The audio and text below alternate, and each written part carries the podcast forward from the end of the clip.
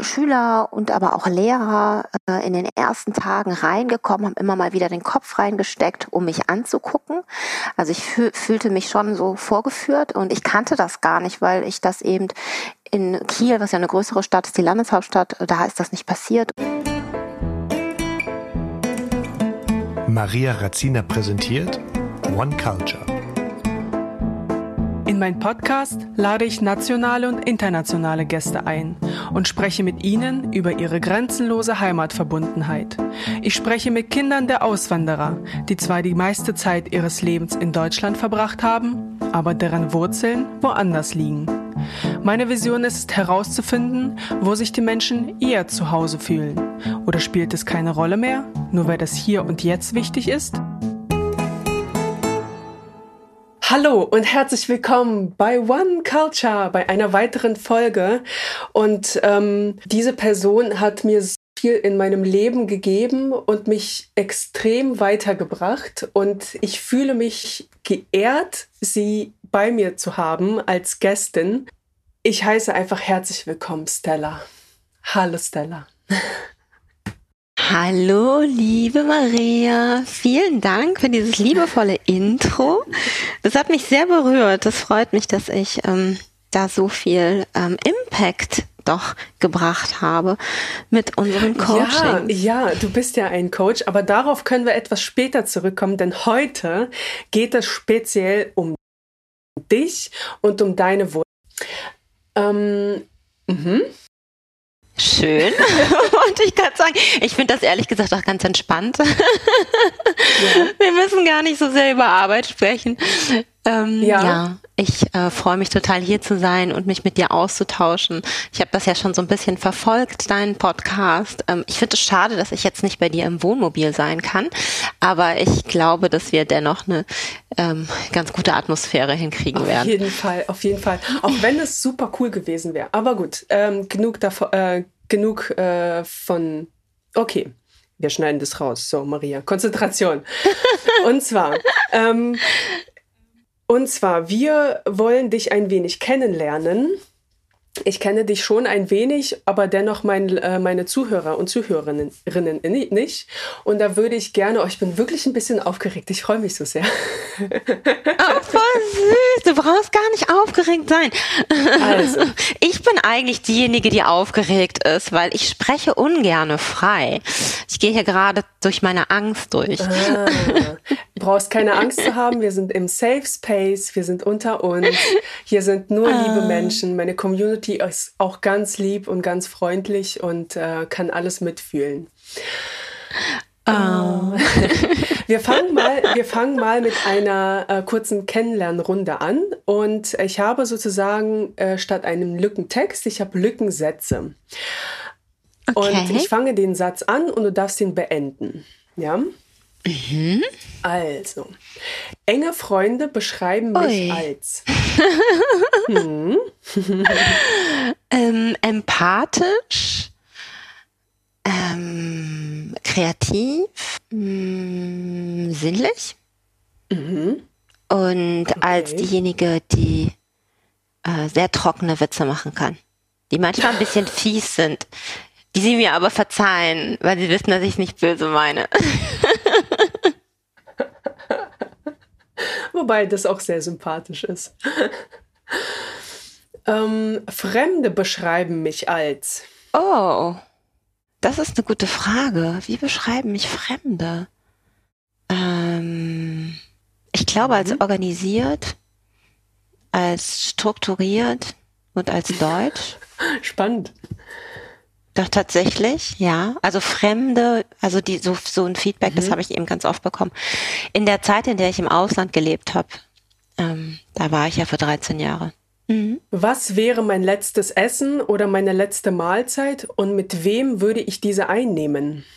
Oh, mein letztes Essen oder meine letzte Mahlzeit, ähm, das ist eigentlich das, was ich den ganzen Tag essen könnte. Das ist Cantuccine und Vinsanto. Mhm. Ähm, das ist eigentlich gar nicht wirklich eine Mahlzeit, sondern das sind ähm, toskanische Kekse, mhm. Mandelkekse und die werden in so einen äh, süßen Wein getaucht. Ich bin ein Krümelmonster. Und äh, die würde ich auf jeden Fall einnehmen mit ähm, Florian. Ja, eine sehr, sehr wichtigen Person in meinem Leben. Mhm, schön. Ähm, der Song, der mich immer zum Tanzen bringt, ist. Oh. Oh. Also ganz, also ich liebe es zu tanzen. Ich mhm. tanze total viel. Ähm, das hat wahrscheinlich auch was mit ähm, meinen ghanesischen oder ghanaischen Wurzeln zu tun. Mhm. Ähm, letztens ist so um Family Chat ein Video rumgegangen von meiner 90-jährigen Großmutter, die ähm, wild getanzt hat äh, auf so einer öffentlichen Veranstaltung. Mhm. Und da wusste ich so, okay, that's going to be me in 50 years. äh, deswegen, also ich habe jetzt gar keinen, äh, keinen ganz, ganz konkreten, also ich liebe zum Beispiel Respect von Aretha Franklin. Ähm, mhm. Ja. Also mhm. da fange ich auch an zu dancen. Yeah, oh, da können wir zu, zu, zu zweit dancen. Ja, gerne. Ich habe da auch kein Schamgefühl, was das angeht. ähm, der Film, den ich am meisten gesehen habe, ist. Mm, ich gucke eigentlich immer unterschiedliche Filme. Also es ist nicht so, ich, ich muss sagen, ich gucke, un, ich wiederhole ungerne Filme. Ich mag lieber dann mir wieder Neues angucken. Also ich mag gerne Filme mhm. von Wes Anderson, weil ich die Uhr komisch finde und die Szenerie auch gut, die Farben toll, Kostüme inspirierend. Ich mag das, dass das so retro ist. Ähm, ja, sonst fällt mir jetzt nicht mhm. so spontan ein. Aber da bin ich auch bei dir. Zwei, den Film zweimal zu schauen, da äh, muss ich, also Harry Potter war vielleicht für mich so ein Teil wo ich sage, okay, äh, den schaue ich mir mehrfach an, oh. aber ansonsten bin ich auch gerne lieber unterschiedliche Sachen. Ja, hm, ja fühle ich. Ja, mit Harry Potter habe ich auch eine süße Erinnerung. Ähm, ich weiß noch damals, meine Schwestern sind ähm, mhm. erheblich jünger als ich, also äh, zehn Jahre jünger und ich bin dann mit denen zusammen in den ersten Teil gegangen und da waren die mhm. noch so ganz klein. Und das war echt ein Erlebnis, ins Kino zu gehen, weil die Audience, die waren irgendwie ganz anders als in normalen Filmen. Also ganz viele Kinder und die haben alle mitgefiebert. Wenn es unheimlich wurde, dann haben sie sich Jacken angezogen, um sich zu schützen. Und wenn Harry Potter irgendeine Heldentat gemacht hat, dann schrie der ganze Kino Kinosaal. Echt, glaube ich, so die beste Atmosphäre, die ich jemals miterlebt habe für einen Kinofilm. Das ist mir immer noch im Kopf geblieben. Das war echt cool. ja, äh, Harry Potter Fieber ist, glaube ich, heute noch groß. Vor allem, vor allem, ich war zwölf, als ich das erste Harry Potter Buch in, den ha in der Hand hielt. Und Harry Potter war ja auch zwölf, als er ja. äh, nach Hogwarts gegangen ist. Und ich habe die Harry Potter Bücher auf Lettisch gelesen oh. und nicht auf oh. Deutsch. Genau. Und äh, da war ich auch voll verbunden. Und als ich dann nach, Let äh, Entschuldigung, nach Deutschland kam, dann haben die deutschen Kids auch Harry Potter gelesen. Dann hatten wir sofort ein Thema zum Sprechen und das war dann internationales Zeichen. Wir sind jetzt oh, verbunden. Wie schön. Little story Toll. out of my life. Aber genug von mir. Stella, was machst du mit dir? ähm, das Buch, was ich auf eine einsame Insel mitnehmen würde, ist. Mm. Eckhart Tolle, The Power of Now, weil mhm. es mich wirklich gelehrt hat, im Moment zu leben und mm, ja, auch meine eigene Realität zu kreieren. Wow. Weißt du, ähm, die Frage des Buches kommt ja in jedem äh, in jeder Folge bei mir vor und jedes Mal bin ich so fasziniert. Ich denke so, jetzt, jetzt muss ich das Buch lesen. Ja, das musst du wirklich lesen. okay. Check. Gut, ich bereite mich darauf vor. Okay. Hm, hm, hm. Wird aus meiner Sicht überbewertet. Oh, was wird überbewertet? Ähm die klassische kognitive Intelligenz wird aus meiner Sicht überbewertet, denn es gibt auch noch andere Formen von Intelligenz, wie die emotionale Intelligenz, die motorische Intelligenz, Street Wisdom, ähm, genau. Und ich merke ganz oft, dass Leute einfach auch Intelligenz verwechseln mit Bildung und ähm, ja viele Leute aufgrund von Bildung eine ganz gute kognitive Intelligenz dann auch entwickelt haben, aber es ihnen dann doch fehlt an emotionaler Intelligenz oder die Leute um sich herum nicht wertschätzen, die aufgrund ja ihres Erfahrungsschatzes ganz andere Dinge gelernt haben, um sich weiterzubilden. Wow. Next question, my Next dear. question. ähm, ich denke, ich bin in sehr gut. Also ich denke, ich bin im Tanzen sehr gut. Aber das habe ich vorhin schon gesagt. Ähm, in was bin ich noch gut? Ich habe letztens ähm, äh, herausgefunden, dass ich doch tatsächlich sehr gut, ich bin nicht sehr gut da drin, frei zu sprechen, aber ich bin anscheinend sehr gut da drin, einen Text abzulesen ähm, und vorzulesen. Und da gehe ich total auf. Und da habe ich gemerkt, so okay, ähm, es gibt nicht nur allgemeine Talente, sondern es gibt auch absolute Nischentalente. also nischig sein in etwas. Okay. Ich fühle mich am besten, wenn ich. Ah, ich fühle mich am besten, wenn ich im Flow bin. Das heißt, wenn ähm, die Dinge funktionieren und ich auf eine angenehme Art und Weise angestrengt bin und ähm, ich liebe das, wenn when things shape up, also wenn sie greifbar werden. Ähm, ich liebe es zu kreieren, ja. Deswegen bin ich, glaube ich, auch damals ganz gerne ähm, Schuldesignerin gewesen, also habe sehr gerne Produkte erstellt. Ähm, genau. Und heute habe ich das eben im Coaching. Ich liebe das, wenn meine Coaches ähm, für sich persönlich zu einem Durchbruch kommen. Ja. Das ist wahrscheinlich auch das Lob oder das, die Währung eines Coaches. Mhm. Obwohl ich natürlich auch versuche, mich da so ein bisschen so einen Abstand äh, zu entwickeln, weil letztendlich liegt die Verantwortung natürlich auch in meinem Gegenüber und ich natürlich auch nicht so pushy werden möchte. Und es geht ja nicht darum, dass ich da um meine persönliche Bestätigung. Mhm. Ähm, aber ich finde es dann trotzdem immer wieder spannend zu sehen, ähm, wenn ähm, daraus sich äh, Dinge entwickeln und auch gar nicht unbedingt in dem, in dem sofortigen Moment, sondern auf lange Zeit. Ähm, mhm. Ja, das finde ich spannend. Mhm. Meine größte Verschwendung ist. Ach, für mich gibt es eigentlich gar keine Verschwendung. Ich liebe es, mich zu verschwenden. Für mich bedeutet das, das Leben zu genießen. ähm, ich verschwende mich gerne mit Lachen. das ist ja eine wunderschöne Verschwendung. Damit bekommt ja Verschwendung eine ganz andere Bedeutung. Auf jeden Fall. Ich glaube, wir sollten uns alle viel mehr verschwenden. Das Zitat. Okay. Das sollte ich wirklich wegwerfen.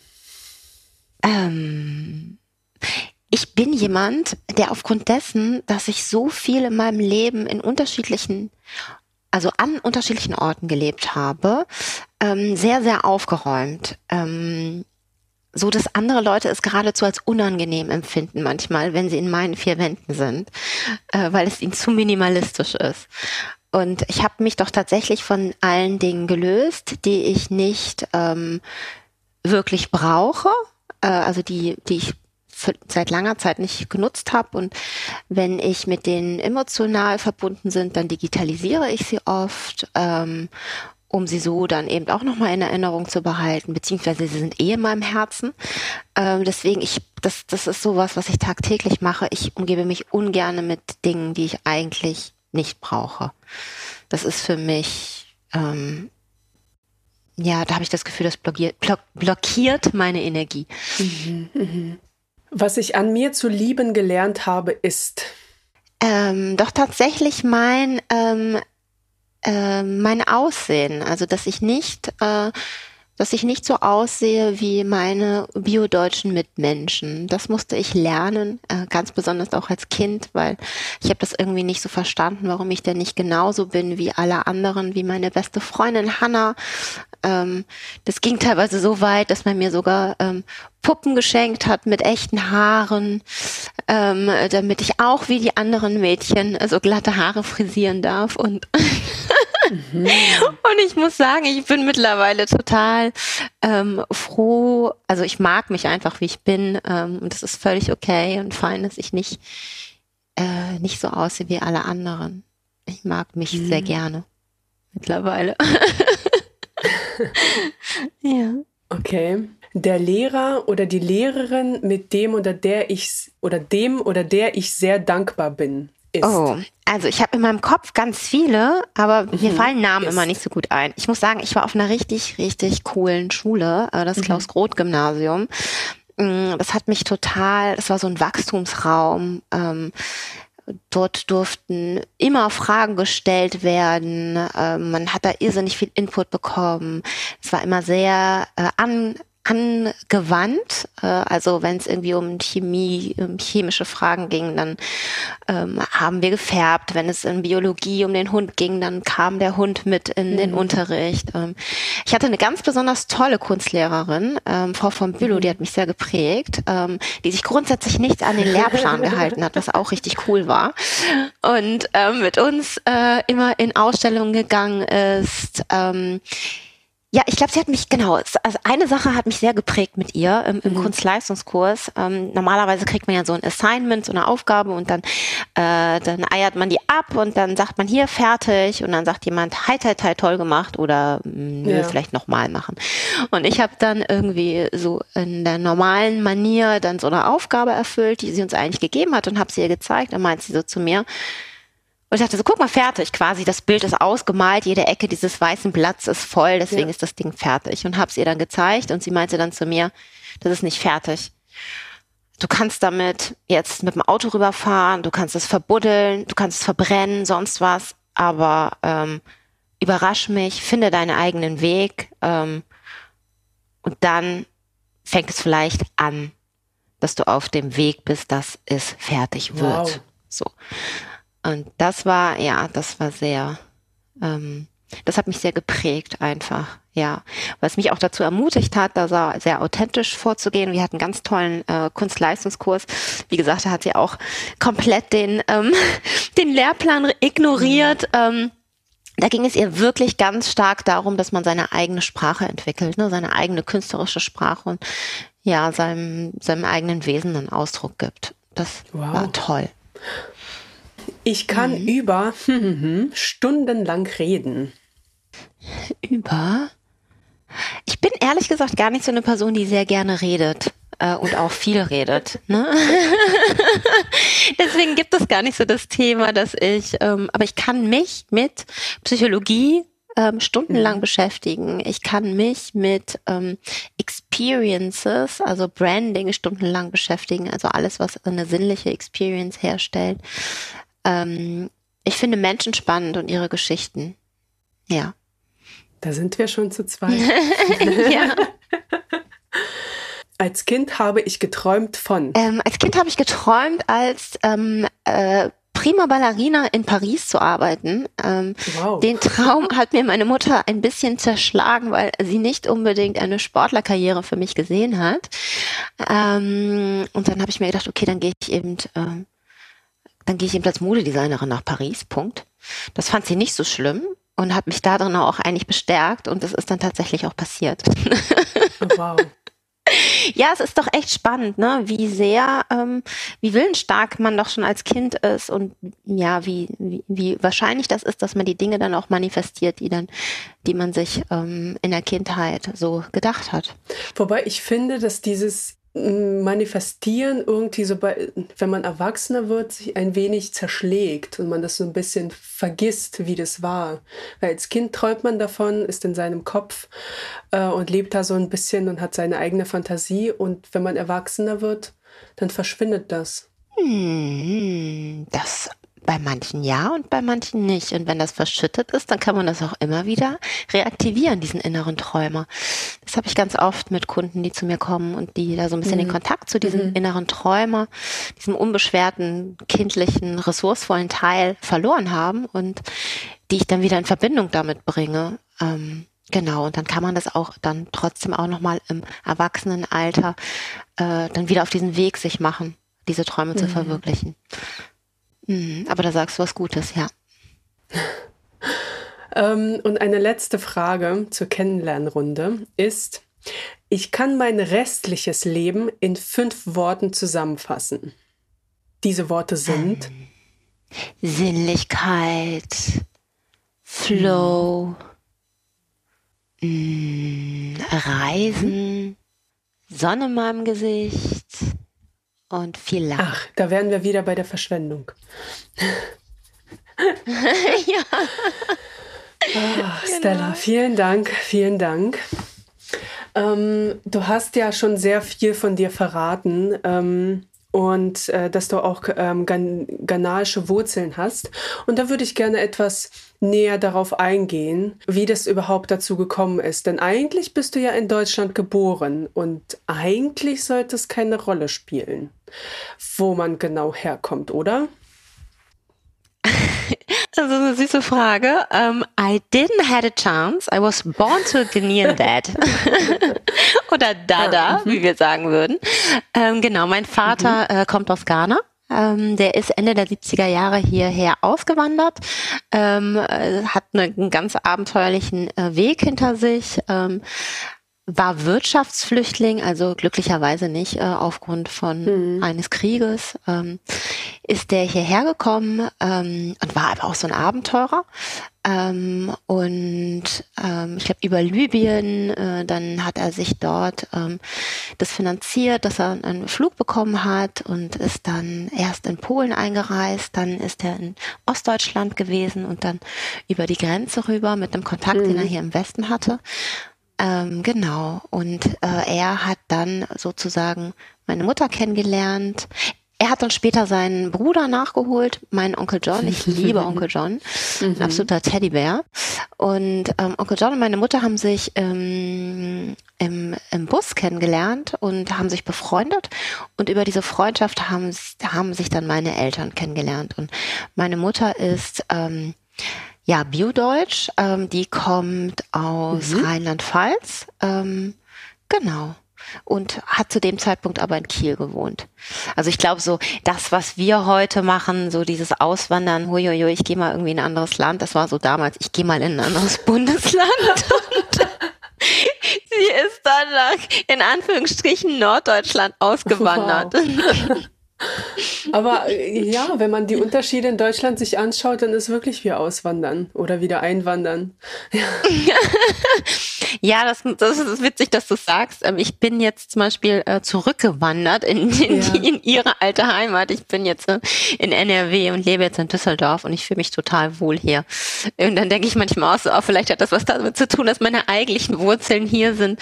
Aber ich weiß, es hat eigentlich eher was damit zu tun, dass ich unwahrscheinlich viele Kindheitserinnerungen habe. Also Wunderschöne, was meine Großeltern angeht und ähm, dass ich das sofort verbinde, ähm, das ist einfach verankert hier, so würden mhm. wir das im NLP nennen. Äh, und deswegen bin ich in einem richtig guten State, wenn ich hier bin. Wo, wir, wo du gerade von deiner Kindheit sprichst, ähm, wie, wie war denn deine Kindheit? Du hast ähm, auch Großeltern gehabt, dann wahrscheinlich Mutterseits.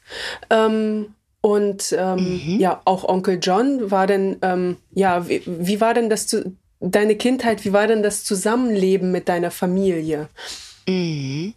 Also ich bin, ich habe eine wilde Kindheit. Ähm, ich habe oh. ich keine keine konventionelle Kindheit, aber ich glaube, ganz viele haben, wenn man so wirklich nachfragt und so auch äh, eine sehr ähm, ja fragmentierte Kindheit, obwohl ich glaube schon denke, dass ich im Gegensatz zu meinen ähm, Klassenkameraden da schon äh, ein bisschen unkonventioneller war. Mhm. Ähm, ja, wie war meine Kindheit? Also ich bin, also meine Eltern ähm, haben mhm. haben sich getrennt, äh, okay. als ich vier Jahre alt war und ähm, daraufhin ähm, habe, ist mein Vater, mhm. also ich bin in Kiel geboren und mein Vater ist dann daraufhin nach Hamburg gezogen, was ich total super fand, weil ich dadurch die Möglichkeit hatte, am Wochenende immer in der Großstadt zu sein und ich mich schon immer sehr wohl gefühlt habe in Großstädten und Metropolen, weil die einfach sehr interkulturell sind ähm, und ich ja mich dort mhm. eher widerspiegeln konnte.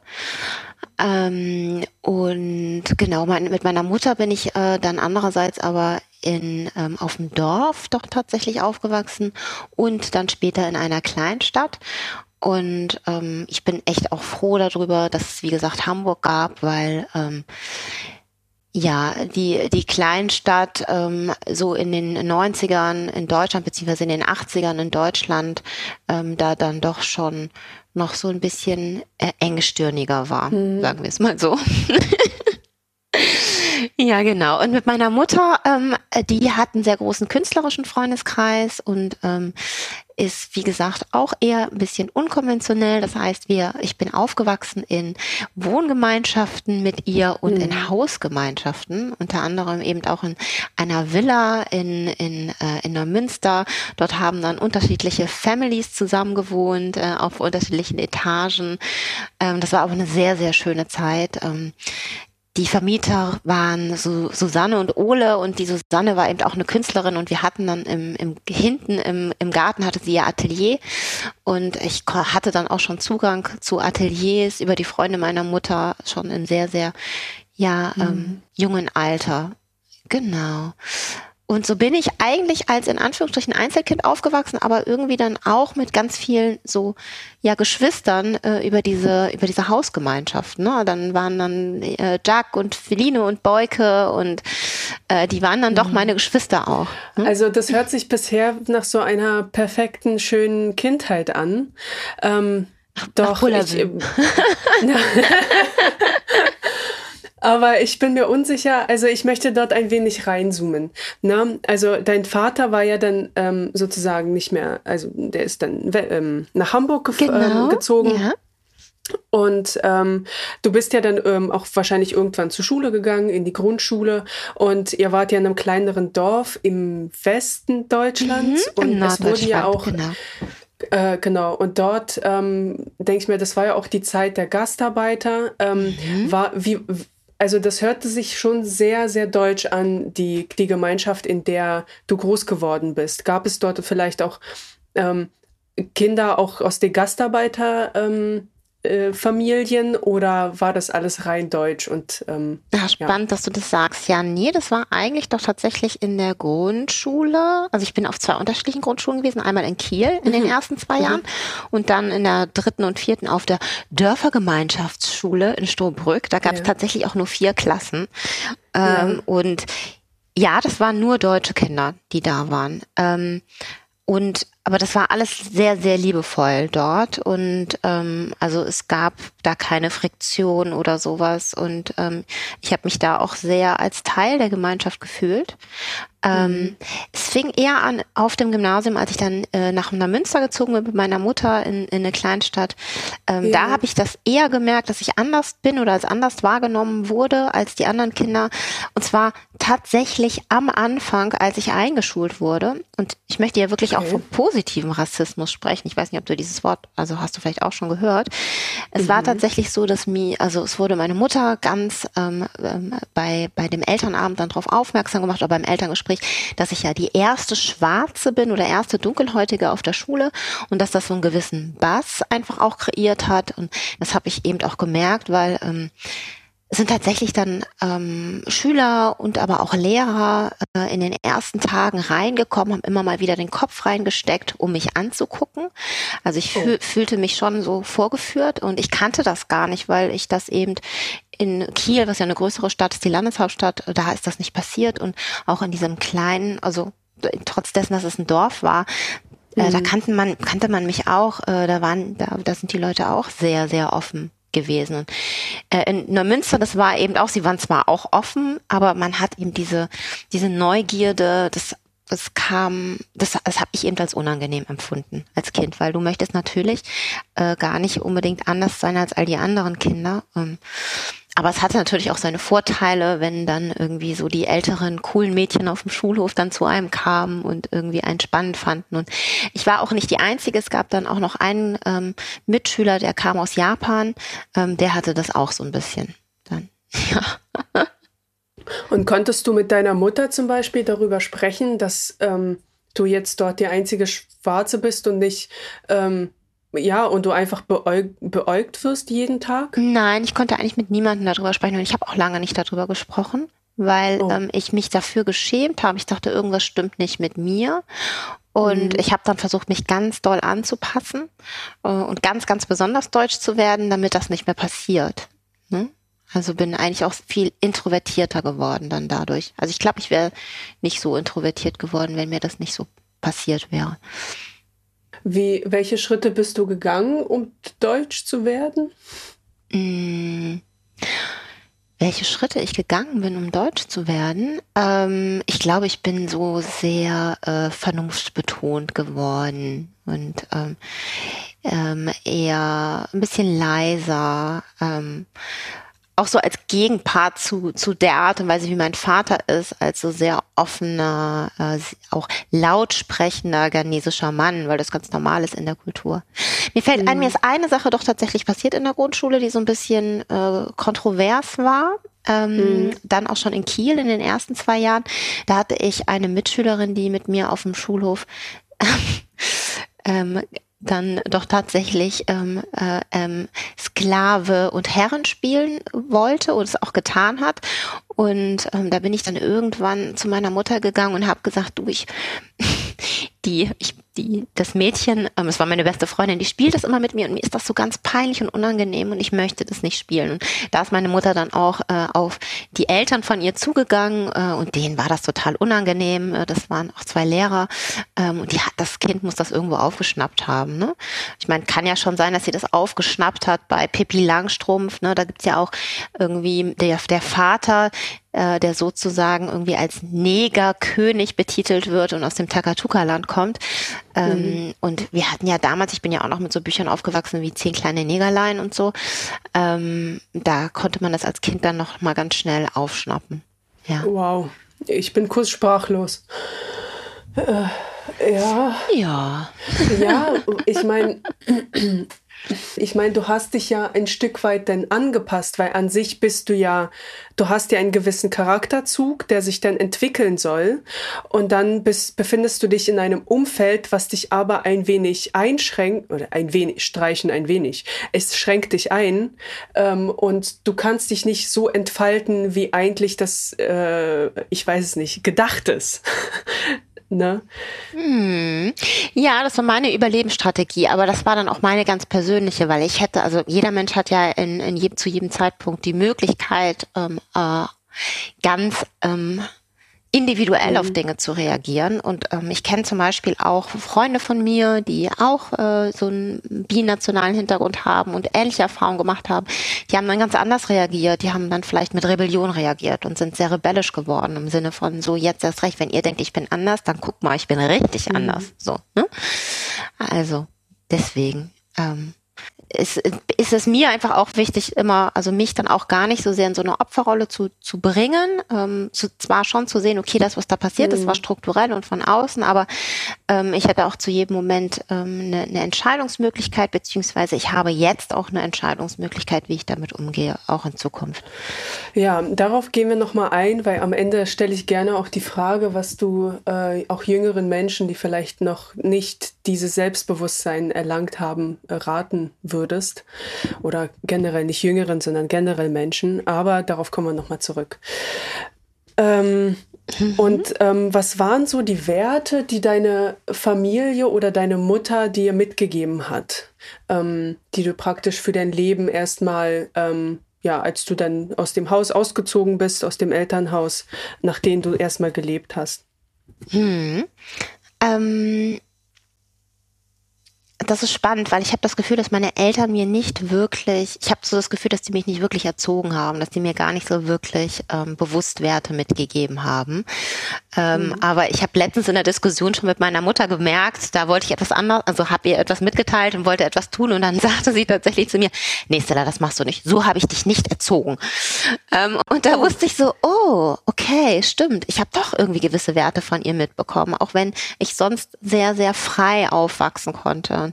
Äh, das lag mhm. eben ähm, daran, dass meine Mutter eher unkonventionell ist, ähm, also nicht sehr viel Freiraum hatte. Und es lag auch äh, an der Erziehung durch meinen Vater, an dieser ghanesischen Erziehung, die ich immer als Nicht-Erziehung wahrgenommen habe. Aber es ist so eine ganz andere Art von Erziehung. Und zwar wirst du ähm, du wirst sehr autonom erzogen. Also du wirst, du bestehst als genesisches Kind ganz schnell auf eigenen Beinen und sorgst sehr, sehr schnell für dich selbst. Und die Eltern sind immer daneben und schreiten eigentlich nur dann ein, wenn es wirklich, wirklich nötig ist. Und man denkt als Kind dann immer selbst, man ist sehr auf sich allein gestellt und das kann sich manchmal auch wie alleine sein anfühlen, aber ähm, eigentlich hatte mein Vater immer ein Auge auf mich. Ähm, das ist mir ganz besonders bewusst geworden, ähm, als ich mit äh, meinem damaligen Mann ähm, zusammen im Urlaub war in Ghana und äh, er dann meinte, ähm, es, es ist äh, er selber auch ähm, ähm, sehr immer auf mich achtet und gemerkt hat, so, okay, da ist jetzt gerade eine zweite Person, die auch die ganze Zeit auf dich achtet und das ist dein Vater. Und dann meine ich so, wie, das stimmt doch gar nicht. Und dann hat doch, doch, der achtet die ganze Zeit, der guckt immer, wo ist Stella, was macht sie, geht's ihr gut? und dann ist mir eingefallen, ja, das macht er wahrscheinlich schon immer. wahrscheinlich noch eher, als ich jung war. Und habe dann auch viel über so die ghanesische Kultur dann gelesen, wie ähm, ist da Elternerziehung und habe dann, äh, dann ja, wurde mir vieles klar im Nachhinein. Ähm, genau. Und so ja, Werte, die ich mitbekommen habe äh, in dem Zusammenleben mit meinen Eltern, ist einfach so eine Open-Mindness, einfach offen zu sein, dadurch, dass ja schon allein, dass sich da zwei Menschen aus so komplett unterschiedlichen Kulturkreis zusammengetan haben, setzt ja so eine gewisse Offenheit zusammen, dass man sein Weltbild einfach auch hinterfragt, weil das ist passiert ja unweigerlich dadurch.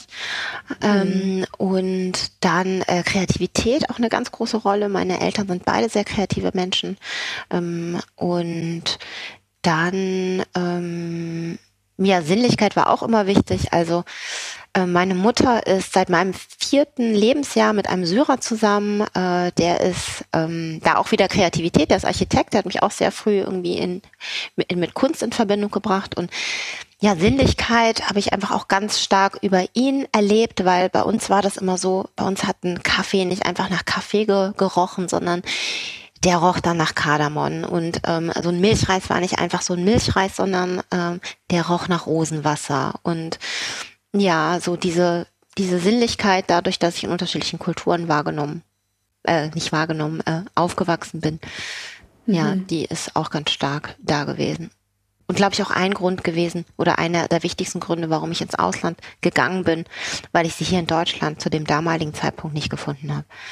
Ähm, bevor wir ins Ausland gehen, ja. ähm, du hast ja kurz erwähnt, ähm, dass du auch in Ghana warst tatsächlich mhm. mit deinem äh, mit deinem äh, ehemaligen Mann ähm, und ähm, was wolltest du ähm, mit dieser Reise erreichen? War das für dich dann einfach nur Urlaub oder wolltest du deine Familie, also deine Familie vaterseits besuchen. Ähm, ja, und was sind die die Unterschiede eigentlich, wenn du in Ghana bist und in, zu, zu Deutschland? Mhm. Also ich war viermal in meinem Leben in Ghana und die mhm. ersten zwei Male war ich tatsächlich, glaube ich, vier Wochen da und die zweiten Male zwei Wochen jeweils. Mhm. Und das mhm. erste Mal war ich mit zwölf da mit meinem Vater und das war ein ganz großer Kulturschock für mich, weil Ghana mhm. einfach in den 90ern auch noch einen ganz anderen Entwicklungsstand hatte als heute. Ähm, und ähm, ich die, Warum Kulturschock? Was war unter, was war so mh, anders? Es, also es, es war natürlich ähm, von dem Entwicklungsstand ähm, viel geringer als das, was ich in Deutschland kannte. Also du hattest da, wenn du aufs Dorf gefahren bist, ähm, hast du da äh, so ein Plumpsklo gehabt, ne? Ähm, dann hattest du teilweise wurde in Häusern mit mit ähm, mit Feuerstelle gekocht. So. Ähm, dann habe ich die Sprache nicht gesprochen. Ich habe viel Armut gesehen, die ich davor auch nicht gesehen habe. Ne? Und dann gleichzeitig aber auch viel Reichtum und das konnte ich irgendwie nicht verstehen. Ich konnte nicht verstehen, warum darf ich mit meinem Vater jetzt mit seinen Freunden in diesem Jeep fahren. Und ähm, dann gibt's andere Kinder, die stehen da vor mir und die kratzen sich und haben Flöhe und haben einen aufgeblähten Bauch. Und das war mhm. für mich, ähm, ja, das war für mich sehr ähm, herausfordernd ähm, dann mhm. auch noch die Sprache nicht zu verstehen und dann auch noch der Umgang, einfach diese Herzlichkeit, diese Liebenswürdigkeit, die die Leute dort an, an den Tag gelegt haben. Also das, ich weiß noch meine Cousine, die dann so auf mich zukam und irgendwie meinte, I love you, I love you. Und so irgendwie so, I love you. Oh, das war irgendwie so in Deutschland nicht so. nicht so, dass irgendwie ja. die Art und Weise, wie Leute ja. miteinander kommuniziert haben und so aus sich herauskamen. Ne? Und ähm, genau. Und einfach so, du fährst aufs Dorf und ähm, das war ein Abenteuer, ne? Durch, durch, durch den, ja, den, den, den Busch und den Dschungel und äh, große Schlaglöcher und ähm, Moskitos und ich habe danach mir dann auch tatsächlich habe ich eine, eine schwere Malaria-Erkrankung erlitten, äh, wäre auch fast dran oh, gestorben, ja. Also äh, ja, das war einfach aufregend. So. Mhm. Und ähm, dann beim zweiten Mal war das irgendwie schon okay. Da bin ich dann ähm, mit mit mit mit meiner Mutter dann auch hingefahren und ihrem neuen Lebenspartner und dann meinem, meinem Vater und seiner neuen Lebenspartnerin, weil meine Eltern sich Zeit ihres Lebens sehr, sehr gut verstanden haben. Da bin ich ihnen auch sehr dankbar für, sind sehr gut befreundet. Mhm. Ähm, und da war das spannend für mich zu merken, dass meine Mutter das Gleiche hatte wie ich dann ein paar Jahre zuvor, weil die hat das auch echt total weggehauen. Ähm, ach ja, genau. Und auch, was dann auch hinzukam, einfach dieses, du wirst ähm, tatsächlich als Fremde wahrgenommen. Also du hast ganz, du hast Kinder, Scharen von Kindern, die hinter, oder es war so, jetzt beim letzten Mal war das viel, viel weniger, aber damals war es eben so, äh, Scharen von Kindern, die hinter dir herrennen und dich Weiße nennen, Weiße, Weiße, oh Boni, oh Boni. Ähm, Kinder, die anfangen zu weinen, wenn sie dich sehen, ähm, weil du für die aussiehst wie ein Geist, äh, die dich unheimlich finden. Und mhm. ähm, ja, auch nur das erste Mal solche Dinge wie, dass ich eben auch gemerkt habe, in meiner Familie werde ich die Weiße genannt, Oboni. Und ich glaube, da ist so ein Stück weit auch so ein bisschen so ein Traum äh, kaputt gegangen, dass ich dachte, okay, hier werde ich als ähm, nicht zugehörig empfunden von der von der biodeutschen äh, Kultur. Also dadurch, dass man mich immer wieder fragt, wo kommst du her, wo kommst du eigentlich her, was sind eigentlich deine Wurzeln oder immer wieder so auf mein auf, äh, Aussehen ähm, mich reduziert, äh, mich mhm. ähm, mir dadurch zu verstehen gibt, dass ich irgendwie nicht Teil bin von der Gesellschaft, ähm, habe ich das Gleiche dort auch erlebt. So äh, und das war natürlich so ein bisschen erschütternd, weil ich dachte, na, wenn die ganze Gesellschaft hier in Deutschland sagt, dass ich eigentlich von von da bin, äh, dass ich eigentlich ähm, Gan Ghanarin bin und du dann dorthin kommst mhm. und dort dann dir gesagt wird, du bist Weiße und äh, du bist Deutsche, dann kann natürlich so ein mhm. Vakuum äh, entstehen, wo man sich ja verloren fühlt und ein bisschen orientierungslos, was seine Zugehörigkeit angeht. Ne? Gerade in dem Alter dann auch. Ja. Ich habe Gänsehaut von Fußspitze bis zur Haarspitze. Oh. Oha, krass. Ähm, ja, auf die Frage wäre ich jetzt auch noch eingegangen. Ähm, natürlich, wo, du dich eigentlich denn zugehörig fühlst. Und ähm, das ist vermutlich, ich bin als weiße Hochprivilegierte, äh, kann natürlich da nicht groß mitreden. Ähm, ja, aber wo fühlt man sich denn zu, zugehörig und wie ist dieser Prozess denn durchlaufen? Der war sicherlich recht lang. Ähm, ja, auf jeden Fall mit Auf und Abs. Also ich glaube, so die erste Stufe war dessen, dass ich mir so dachte, so, okay, wenn ich hier irgendwie kein Teil von hier bin, dann gehe ich einfach. Und das war auch mit der größte Grund, warum ich ausgewandert bin. Ähm, also zuerst ja für vier Jahre nach Belgien, dann vier Jahre in Paris. Dann war mhm. ich noch mal knappe vier Jahre in Italien, dann noch mal ein Jahr in London und dann nochmal ganz kurz für drei Monate in Paris wieder, um dann wieder zurück nach Deutschland zu kommen. Ähm, mhm. Nee, aber genau, ich bin aus, ausgewandert und das Schöne, die, die schöne, die, die, die, so die befreiendste Erfahrung war eigentlich, als ich ausgewandert bin, ist, oh, jetzt kann ich endlich offiziell Ausländerin sein, weil wenn mich jetzt jemand irgendwie in Belgien fragt, wo kommst du her, ähm, dann habe ich das nicht persönlich genommen, weil äh, ja klar, ich komme nicht von hier. Und dann das Zweite, dann diese echt schöne Erfahrung zu machen, dass ähm, ich doch tatsächlich dann auch immer in, im, im Ausland als ganz eindeutig, ganz besonders in Italien und Belgien ähm, und auch in England als ganz eindeutig ähm, äh, deutsch identifiziert worden bin. Ja, jetzt nicht so, ah, wo kommst du her? Äh, kommst du jetzt aus Afrika, bist du Ghanesin, sondern boah, du bist so deutsch, ne? Da hatte ich zum Beispiel auch einen Kollege, der mich dann irgendwann äh, mal dann anblöffte, irgendwie äh, in seiner napoletanischen Art. Ma sei tedesca da dentro e da fuori. Weißt du, du bist Deutsche von, von innen und von außen. Da meinte ich so nur so ganz trocken so. Ähm, von innen ja, von außen nicht. Und er meinte Anke Dafori, also auch von außen, also wirklich so dieses, dieses durch und durch Deutsche, durch, durch, durch die, diese kulturelle Prägung, ähm, ähm, wo ich mal, ja, das hat mir so eine, so eine, so eine Orientierung dann gegeben, so, okay, ich darf Deutsche sein, ich bin als Deutsche, werde ich irgendwie gesehen, wahrgenommen, ähm, und dann aber auch, äh, es stört mich nicht, wie gesagt, wenn man mich als Ausländerin auffasst. Und dann hatte ich aber noch eine ganz, ganz schöne Erfahrung und deswegen habe ich mich auch sehr, sehr wohl gefühlt in Paris und wollte eigentlich auch nicht so wirklich weggehen dort, ist, dass man mich da tatsächlich komplett als Teil deren Kultur gesehen hat und man ist, also zu dem Zeitpunkt habe ich ja noch sehr gut Französisch gesprochen und es, man es nie in Frage gestellt hat, dass ich keine Französin bin. Man hat es manchmal in Frage gestellt, ob ich Pariserin bin, weil man doch gemerkt hat, dass ich ja so ein bisschen einen deutschen Akzent habe und dann hat man mich immer gefragt, wo kommst du denn her, wo kommst du her? Und ich war schon total genervt und ich so, jetzt kommt es schon wieder, jetzt denken sie, ich bin aus Afrika oder irgendwie aus Deutschland oder so. Und ähm, dann meinten sie, und ich habe das dann immer nicht gesagt, ich habe mich immer so geziert und dann hieß es dann am Ende immer, jetzt weiß ich, wo du herkommst. Du bist aus dem Elsass. genau. Ich bin die Französin aus dem Elsass. genau, ja. ja. Stella, die Frau der Welt. Die kann, kommt überall her. Ja. ja. Aus Elsass, siehst du? Eigentlich, eigentlich bist du Französin, Stella. Jetzt, genau. jetzt kennst du deine Menschen. Eigentlich kommst du daher. Ja, und es war einfach so schön, weil die irgendwie überhaupt gar nicht auf die Idee gekommen ist. In deren Köpfen gab es gar nicht diese Idee aus, sie kommt eigentlich nicht hierher. Also außer aus, sie kommt eigentlich nicht aus Paris. also Pariserin ist sie nicht. Also meinst du, dass du dich im Ausland wohler gefühlt hast als äh, in deiner eigentlichen Heimat? Weil ja. dort gehörtest du zwar nicht dazu, aber es war also für Paris, dich ja. angenehmer. ja.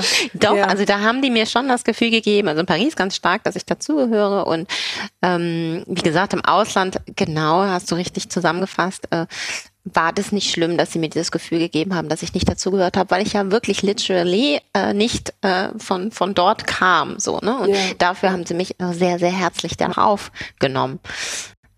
Ja. Wow, also ich, äh, puh, dein Leben ist sehr spannend. Ähm, jetzt muss ich mal schauen, wie ich daran anknüpfe. ähm, also ähm, Du bist ja dann, also bist ja schon viel rumgekommen, was vermutlich, also ich denke mal, dass es etwas mit deinem Job zu tun hat, dass du als Schuhdesignerin dann auch von A nach B, von B nach C ähm, gefahren bist. Ähm, genau. Und ja. ähm, eigentlich ganz wohlgefühlt hast. Warum hast du dich entschieden, wieder, wieder nach Deutschland zu kommen? Hm. Also das war ähm, aufgrund ähm, meiner Beziehung damals hm. zu einem zu einem Deutschen und ähm, ich mir auch so dachte, so okay, nach 13 Jahren, also genau das war's. Dann zweitens, dass ich eigentlich auch mich beruflich weiterentwickeln wollte ähm, und nicht mehr in der Modebranche zu dem jeweiligen Zeitpunkt arbeiten wollte. Und dann äh, drittens einfach auch so dieses, es ist ja auch auf eine Weise anstrengend, nicht in seiner eigenen Kultur zu leben und zu arbeiten. Schon alleine dieser sprachliche Extraaufwand, den man die ganze Zeit aufbringen muss und auch mm, ja diese Anpassung an eine andere Kultur. Ähm, das habe ich ja eben auch schon so ein bisschen angedeutet, einfach meine deutsche Denkweise war natürlich komplett konträr zu so einer italienischen Denkweise auch. Ähm, es hat natürlich auch zu Friktion mhm. geführt, auch wenn man mich immer dafür geschätzt hat, dass ich deutsch war, weil äh, genau das das war, was fehlte dann äh, in so in so in den Konzernstrukturen, wo ich dann gearbeitet habe, also in den in diesen europäischen, in denen ich mhm. war. Ähm, aber genau, das war einfach so dieses, ah, sich einfach nicht mehr die ganze Zeit so anstrengen zu müssen äh, wenn du einen Behördengang machst oder ja eine Konversation betreibst mit Leuten. Ähm, und einfach diese 30 mhm. Prozent an extra Energie, die man hat, weil man das in der Fremdsprache macht, sich einsparen zu können, weil man in Deutschland ist. Und genau, und dann hatte ich diese mhm. romantische Vorstellung, einfach wieder zurückzukommen hierher und muss aber wirklich sagen, dass ich einen ganz krassen Reversal Cultural Shock erlitten habe, mhm. dass das für mich sehr herausfordernd war, wieder zurück hier zu sein, weil ich hier einfach auch noch nie gearbeitet hatte in Deutschland und weil ich einfach auch feststellen musste, dass sich Deutschland nicht in den 13 Jahren, in denen ich weg war, weiterentwickelt hat und all die ähm, Herausforderungen, die ich vorher schon hier empfunden hatte, immer noch da waren. Und Das war aber jetzt auch noch so drei Jahre vor ähm, ähm, Black Lives Matters. Ich muss sagen, jetzt in der letzten mhm. Zeit hat sich irrsinnig viel getan. Ähm, ich lerne zurzeit gerade sehr viele neue Menschen kennen und keiner fragt mich davon, wo sind deine Wurzeln, wo kommst du eigentlich her? Also es ist eigentlich eher ich, die dann darauf zu sprechen kommt. Ähm, also, es ist, mhm. also es ist wirklich äh, beeindruckend, wie sich das verändert hat. Das finde ich ganz toll. Mhm. Ähm, aber ja, ähm, anfänglich war das eben noch nicht so, als ich wieder hier zurückgekommen bin und dann auch die Zeit während Black Lives Matter und so, das hat schon auch zu viel Friktion geführt, auch im familiären Kontext, ähm, auch im ja teilweise freundschaftlichen Kontext und ja. Ja, tatsächlich, äh, die Bewegung hat mich auch dazu gebracht, viel mehr mich damit zu beschäftigen und eine Bibel davon, äh, was überhaupt Rassismus bedeutet, habe ich eigentlich bei über Tupoka Ogette, Exit Racism, habe ich das Buch gelesen. Und das ist ja mhm. wie die, ja, tolle Frau. Die, die, Erklärung, warum überhaupt wir rassistisch denken. Ähm, also vor allem die mhm. Weißen. Ähm, und mein, hm. Na, ich mhm. auch. Ne? Also das mhm. finde ich ganz spannend, dass du das sagst, weil wir sind ja ähm, rassistisch ähm, sozialisiert. Das bedeutet ja nicht, dass das rassistische Menschen sind, sondern rassistisch sozialisierte Menschen. Und genauso bin ich auch rassistisch sozialis sozialisiert und habe mich einfach selbst auch ertappt, wie oft es so ist, dass ich ähm, zum Beispiel, wenn ich jetzt so einen YouTube-Kanal äh, gehen würde, um dort irgendwas über Finanzwissen äh, rauszufinden, ja, dass ich äh, dann viel eher die blonde äh, weiße Frau anklicken würde als den schwarzen Mann. So. Und ähm, zu sehen, wie tief das schon drinne ist, ne, so, dass es sogar mich auch betrifft. Ähm, ja. Deswegen. Und ich meine, äh, das ist dann auch sicherlich schwierig und deswegen finde ich gerade auch so spannend, mit dir drüber zu sprechen. Ähm, auch schwierig äh, zwischen, ich bin weiß sozialisiert worden und ich werde trotzdem gefragt, ob ich, ich weiß nicht, ob du gefragt wurdest, ähm, ob du auch einen Sonnenbrand bekommst oder man deine Haare anfassen darf. Ne? Oh Mann, man wurde, meine Haare wurden so oft angefasst im Supermarkt, also oh. ungefragt auch. Ja, also in den 80ern, ja. Wow. Und ich meine. Also ich hatte ganz oft, dass mir mhm. Leute in die Haare gegriffen haben. Einfach so. Ja, einfach so. Und dann mit so einem entschuldigenden Lächeln, äh, sie wollten mal wissen, wie sich das anfühlt. Ja. Aber wie gesagt, ich merke immer mehr, also diese Geschichten, also das, das Tolle durch, durch diese Black Lives Matter Bewegung, dass diese Geschichten einfach an die Oberfläche gekommen sind, viel mehr mhm. Menschen sich getraut haben, darüber zu kommunizieren. Und ich dadurch gemerkt habe, dass diese äh, Geschichte, von der ich bisher dachte, dass es mein Einzelschicksal ist und meine persönliche Geschichte und mhm. mich immer wieder hinterfragt habe, ganz stark, ähm, gemerkt habe, das hat nichts mit mir zu tun, sondern das sind die äußeren Umstände, ähm, das ist ähm, ein gewisser Bewusstseinszustand der Gesellschaft um mich herum ähm, und ähm, das muss ich jetzt auch nicht weiter reflektieren und das muss ich auch nicht äh, als meine Opfergeschichte mit mir rumtragen. Ne? Äh, und das hat mir sehr geholfen dann letztendlich. Und mich dem dann auch zu entziehen und auch gar nicht unbedingt die ganze Zeit äh, zu meinen, ich müsste da jetzt Aufklärungsarbeit leisten, ähm, sondern die Verantwortlichen in, äh, in ihrer Verantwortung zu lassen, dass sie selbst sich hinterfragen und selbst ähm, ja, da an sich arbeiten. Und das Einzige, was ich eben mittlerweile mache, ist, ähm, dass ich Grenzen setze. Das heißt, wenn mir das passiert, dass ich da eine Grenze setze und wenn ich merke, ähm, dass mir da irgendwie mh, mm, entweder Wut entgegenkommt oder mhm. Verharmlos, Verharmlosung oder äh, dass ich da degradiert werde oder dafür lächerlich gemacht werde, wenn ich meine Bedürfnisse äußere oder meine Grenzen setze, dass ich mich ähm, dann auch tatsächlich abwende und ähm, ähm, ja dann nicht mehr den Kontakt suche zu diesen Menschen. Und das habe ich lange Zeit vorher nicht gemacht, weil ähm, das mhm. äh, und, und habe mich stattdessen angepasst, ne? weil weil ich habe mich ja so angestellt und ähm, das ist doch total normal. Und ähm, ich würde jetzt ja jemanden angreifen, indem ich dem so direkt spiegel, dass das nicht okay ist, wie der sich verhält. Und genau, das habe ich jetzt verändert. Und ob das, wenn das nun bedeutet, ähm, dass ich da auf tatsächlich mich auf so eine kleine Insel zurückziehe mit, mit gleichgesinnten Menschen oder es auch bedeutet, okay, ähm, ich ziehe in, in Regionen, ähm, wo ich ähm, wo Grenzländer sind, so äh, dass ich die Möglichkeit habe, ganz schnell ins Ausland zu gehen, trotz dessen, dass ich in Deutschland bin. Also hier in Düsseldorf finde ich eben toll. Ich kann mich einfach in den Zug setzen und bin ganz schnell in, ähm, in Paris und habe dort Kontakt mhm. eben zu, zu meinem Freundeskreis, der sehr äh, international ist und die Stadt ist auch international. Oder auch äh, in Zukunft mhm. wieder in so eine Metropole zu ziehen. Also das lasse ich mir eben offen ähm, und das erlaube ich mir auch. Ne? Oder mich einfach auch hier in Deutschland mit Expats ähm, hm. zu umgeben. Also so, würdest du auch dein Umfeld eher Multikulti bezeichnen, weil dir das einfach gut tut? Ja, auf jeden Fall. Hm. Ja. Und Multikulti auch im Sinne dessen Deutsche mit multikulturellen Erfahrungen. Ja.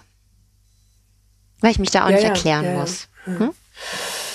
Ähm, ich hatte vorhin den kleinen Cliffhanger reingesetzt. Äh, bezüglich, ähm, ja, was würdest du, also ähm, du sprichst davon, ich denke, es ist sehr viel in dir passiert und ähm, du musstest lange darüber nachdenken und überlegen, wie du jetzt mit der gesamten Situation umgehst, auch auch nach Black Lives Matters, ähm, wo sich, äh, sich alles irgendwie um gebrucht hat, wollte ich gerade äh, sagen, sondern so. Ja, ja. Äh, also, super Wortschöpfung. ähm, wo alles im Umbruch war. Was würdest du denn Menschen raten, die tatsächlich noch nicht dieses, diesen, dieses Selbstbewusstsein haben und drüber sprechen und sagen, okay, ich habe jetzt eine Technik für mich gefunden oder einen Weg, wie ich damit umgehe? Was würdest du denen vielleicht raten? Ja, ich glaube, als erstes erstmal ein liebevoller Umgang, ähm, so eine Barmherzigkeit mit sich selbst zu haben, dass das schon auf jeden Fall auch eine herausfordernde Situation ist. Ne? Und dass man vielleicht da auch erstmal in diese Antworten reinwachsen muss. Und es vielleicht im ersten Moment okay ist, wenn man mh, mm, sich dem gar nicht stellt, sondern sich zurückzieht und die Dinge macht, die einem gut tun. Und das muss auch gar nichts mit dem Thema mhm. zu tun haben. Also da so Self-Care doch tatsächlich zu betreiben. Und dann im zweiten Schritt einfach mal irgendwie doch tatsächlich wahrzunehmen, was habe ich da für Bedürfnisse, ähm, wo verletzt es mich und natürlich den Mut dann auch zu entwickeln, ähm, diese Grenzen zu setzen. Und wenn dieser Mut nicht dort vorhanden ist, das zu tun, dann vielleicht mal zu gucken, okay, gibt es da gewisse Mini-Trauma, die ich entwickelt habe in der Vergangenheit und dann da mit einem Coach oder Therapeuten auch tatsächlich auch ranzugehen. Also meistens reicht es auch mit einem Coach. Oder vielleicht auch, indem man selber so Journaling macht und das einfach mal aufschreibt, in welchen Momenten kommt das und ähm, wofür passiert das in dem Moment? Wof wovor möchte es mich schützen und was habe ich dann davon, ähm, was noch größer ist und dann doch mal zu gucken, ob dieser ähm, Glaubenssatz wirklich so stimmt für mich.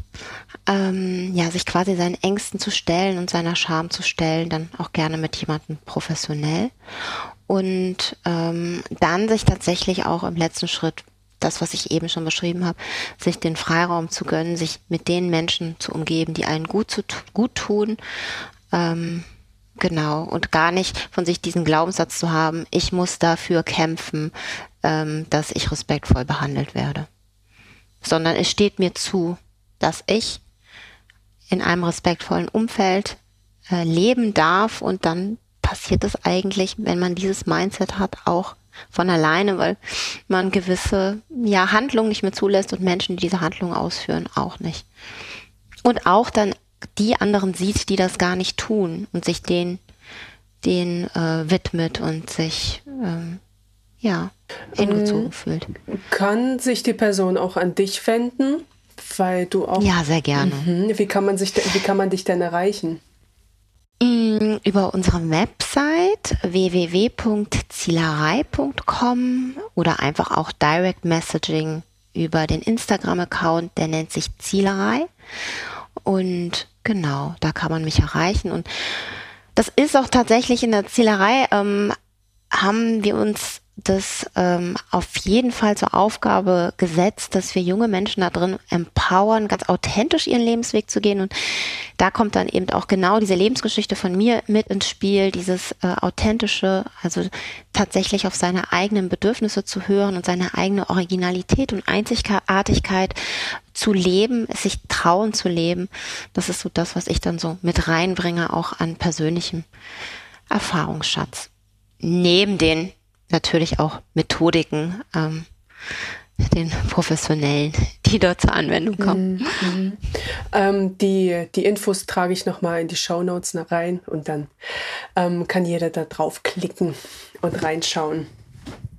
Ähm, mein essentieller Teil des Podcasts ist auch äh, herauszufinden, wo du dich eigentlich auch heimisch fühlst. Also du hast so viele Länder bereist, in so vielen Ländern gelebt und äh, viele Kulturen kennengelernt. Und dennoch bist du, äh, lebst du jetzt in, in Düsseldorf. Fühlst du dich denn auch in Düsseldorf heimisch oder wie definierst du das? Mhm, das ist eine gute Frage. Ähm, ja, ich fühle mich hier heimisch, weil mittlerweile habe ich so Kriterien, wie gesagt, für mich gefunden, die bedeuten, das sind meistens Städte, die ähm, äh, interkulturell sind äh, oder sehr oft, also dann deswegen auch oft Großstädte oder Metropolen und ganz besonders gerne habe ich diejenigen dann, die in der Nähe zu Ländergrenzen sind und das merkt man hier in Düsseldorf. Man ist eben sehr schnell dann auch in den Benelux-Ländern, wo ich ja auch gelebt habe. Mhm. Ähm, und du hast ja auch eine große asiatische Community, eine ähm, japanische vor allem. Ähm, das finde ich toll. Und gleichzeitig ist die Stadt aber klein. Das heißt, es gibt mir irgendwie auch eine Ruhe. Ne? Ich mag diese Mischung aus klein und kosmopolitisch. Ähm, und allgemein kann ich dir sagen, dass ich mich mittlerweile dort ähm, heimisch fühle, wo, ähm, wo ich bin. Mhm. Also, es ist eigentlich, dieses Gefühl von Heimat ist eigentlich mittlerweile die Verbundenheit geworden, die ich mit mir selber habe. Ja, den Kontakt, den ich zu mir, meinen Ressourcen und meinen Bedürfnissen habe. Und das ist irgendwie so ein ganz warmes und wohliges Gefühl und das kann ich eigentlich überall mit hintragen. Meine ja. liebe Stella, ich kann mich mit dir stundenlang unterhalten und das kann ewig so weitergehen. ja, ich habe auch das Gefühl, wir können jetzt hier noch ewig weitersprechen. Das ist so. Auch wenn du mir deine Nachrichten schickst, ist immer so, so echt good energy. ja, ich bin auch immer für Positivität und äh, gute Energie. Ähm, und dennoch bedanke ich mich an der Stelle dafür für deine Offenheit, für deine aufmunternden Worte, für deinen Mut, den du aufgebracht hast und für deine Abgeklärtheit auch heute und ähm, für die aufmunternden Worte auch für die ähm, ja, Menschen da draußen. Ähm, danke, dass du hier warst. Ja, ich danke dir für diesen Safe Space und dass du mich hier doch tatsächlich äh, so inspiriert hast, letztendlich doch sehr offen zu sprechen und frei. ja. ja ist äh, an dein Talent auf jeden Fall hier äh, zum Ausdruck gekommen und ja, das war eine sehr schöne Zeit. Danke dir von Herzen. Weißt du eigentlich, wie toll du bist? Danke, dass du bis zum Ende geblieben bist, denn soeben hast du dir die 20. Folge von One Culture bei Maria angehört. Es sind nun mittlerweile anderthalb Jahre her, als ich die erste Folge mit Garcia hochgeladen habe. In dieser Zeit ist die Community auf über 200 Abonnenten gestiegen. Und die Downloadzahl, tja, sie steigt stetig das alles, das alles hier habe ich nur dir zu verdanken. Also damit äh, sage ich dir vielen herzlichen Dank, dass du immer wieder zuhörst. Und damit es auch so weitergehen kann, bin ich auch ein wenig auf dich angewiesen und würde mich sehr über eine Bewertung bei Apple Podcasts, also iTunes freuen oder anderen Streamingdiensten wie Spotify oder Amazon Music. Kommt drauf an, worüber du meinen Podcast hörst. Und eine Sache noch. Kennst du jemanden, den du kennst, der jemanden kennt, der ebenfalls mehrere Kulturen in sich trägt und äh, im besten Fall seine Geschichte teilen möchte? Dann melde dich bei mir und schreibe mir eine Nachricht. Entweder bei Instagram unter One Culture by Maria oder eine E-Mail an hello at oneculturebymaria.com. Und hast du schon die letzte Folge gehört? Die ist mit Julia, die rumänisch-griechische Wurzeln in sich trägt. Sie ist in Deutschland geboren und beschreibt viele Facetten ihres Lebens als Berlinerin. Multikulti und offen, so wie Berlin eben ist ja, also man konnte sich natürlich auch damals nicht aussuchen, wo man dann halt wohnen möchte, Bezirke. Also das höre ich dann halt auch immer von Kunden, die das nicht verstehen, die dann halt immer sagen, ja, dieses Geballte immer, die ganzen Kreuzberg ist ja äh, nur mit Ausländern.